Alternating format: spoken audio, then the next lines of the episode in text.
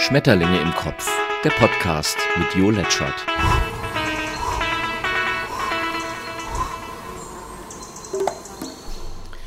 Mann, Mann, Mann, was für ein Finale. Und die SGE schießt sich mal so einfach in die Champions League.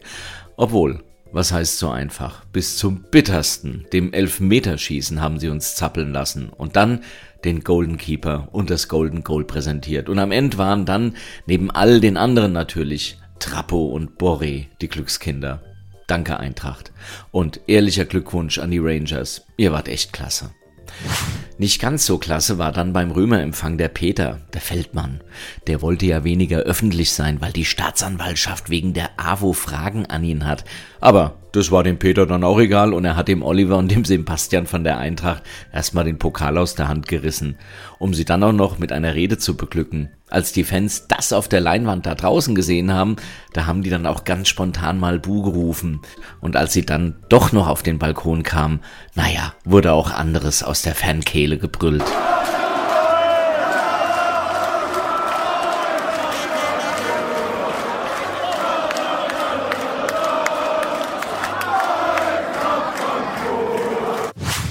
Und am Ende gab's wieder das übliche Spektakel. Hundertschaften tief vermummter Polizisten sorgten für Eskala sorry, Deeskalation und wunderten sich, dass man mit so einem Verhalten und martialischem Auftreten eben manchmal und wirklich nur manchmal genau das Gegenteil erzeugt. Schade, wieder mal nichts gelernt. Dafür will man nun auch gegen Eintracht-Spieler ermitteln, die Pyros auf dem Balkon gezündet haben. Na, dann standen ja Menschen, gegen die jetzt ermittelt wird, mit einem Menschen, gegen den schon länger ermittelt wird. Ach, ihr Frankfurter Mannesrinder.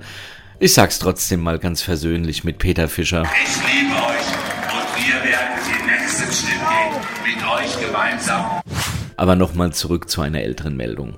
Was haben Sie den Herrn Wissing ausgebuht wegen seines Hinweises, dass wir unser Essen posten und damit Unmengen an Strom verbrauchen?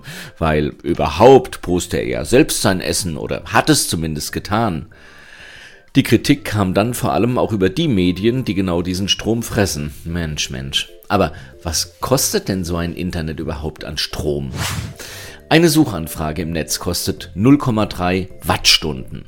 3000 Suchanfragen ergeben also eine knappe Kilowattstunde. Damit könnte man ungefähr 130 Scheiben Brot toasten, eine Stunde die Haare föhnen oder 100 Stunden Radio hören. Und mal ehrlich, wie oft suchst du? Ich wette, da kommt schnell eine Stunde Radio zusammen.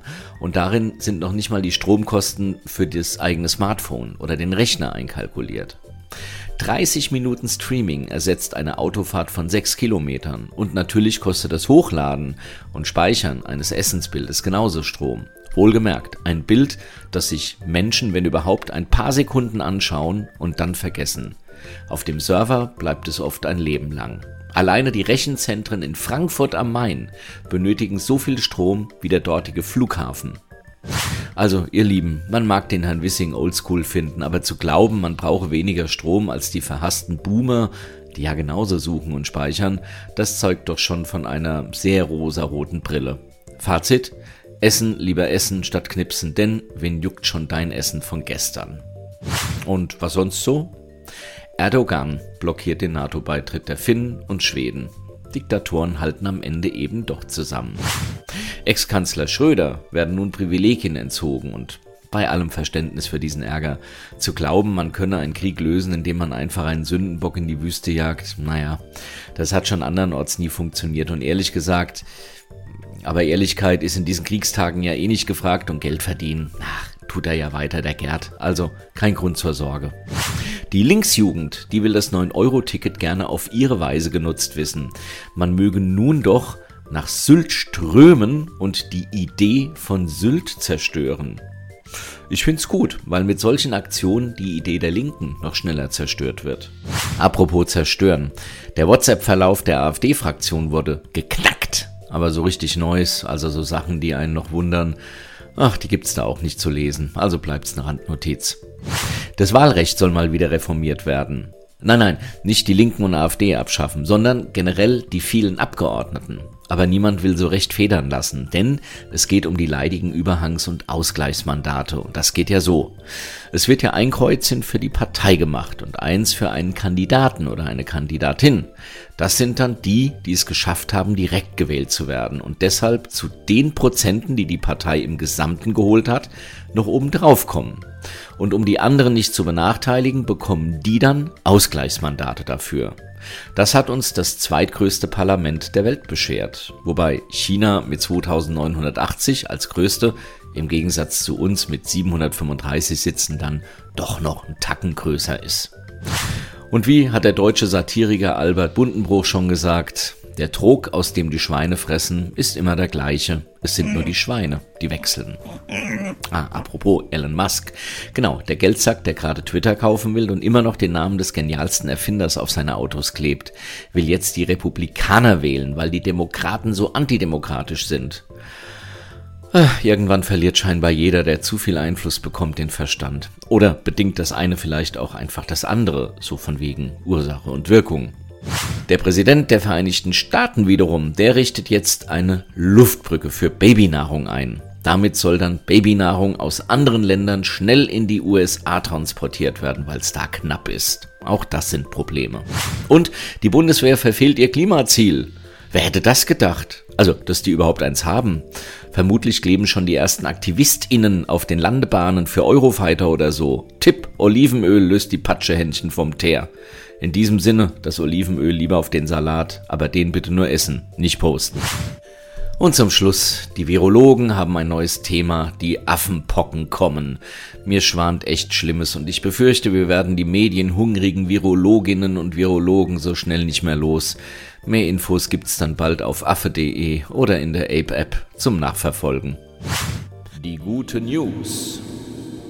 Das indische Panzernashorn war vom Aussterben bedroht und nun tummeln sich, naja, was heißt tummeln, schon wieder 4000 Stück in freier Wildbahn. Und in Europa hat sich nun der erste Fußballprofi als schwul geoutet. Jake Daniels, genau, der mit dem Whisky. Oh, sorry, kleines doofes Wortspiel. Er hat gerade einen Vertrag beim englischen Zweitligisten Blackpool unterschrieben und dachte sich, da könne er sich doch auch gleich outen. Daumen hoch, alles Gute und viel Tore. Use your brain. Denke oft an das, was du erreichen willst und schon klappt's. Nicht ganz, sondern ganz im Gegenteil.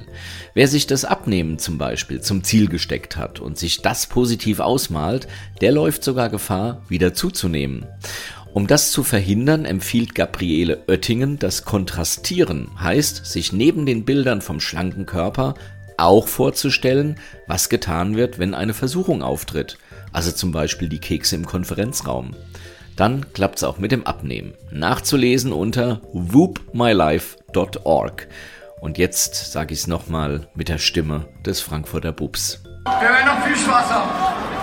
Bis zum nächsten Mal, euer Schmetterling und alle Links zu den Infos, die gibt's auf schmetterlingkopf.wordpress.com.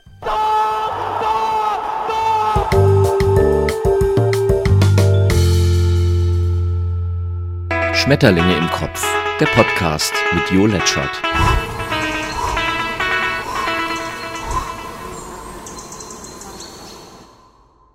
Geschafft. Hat's gefallen? Hast du Fragen, Wünsche, Kritik? Dann schau auf letschert.net oder schreib an jo.letschert.net. Und immer dran denken, böse Menschen haben keinen Podcast. Naja.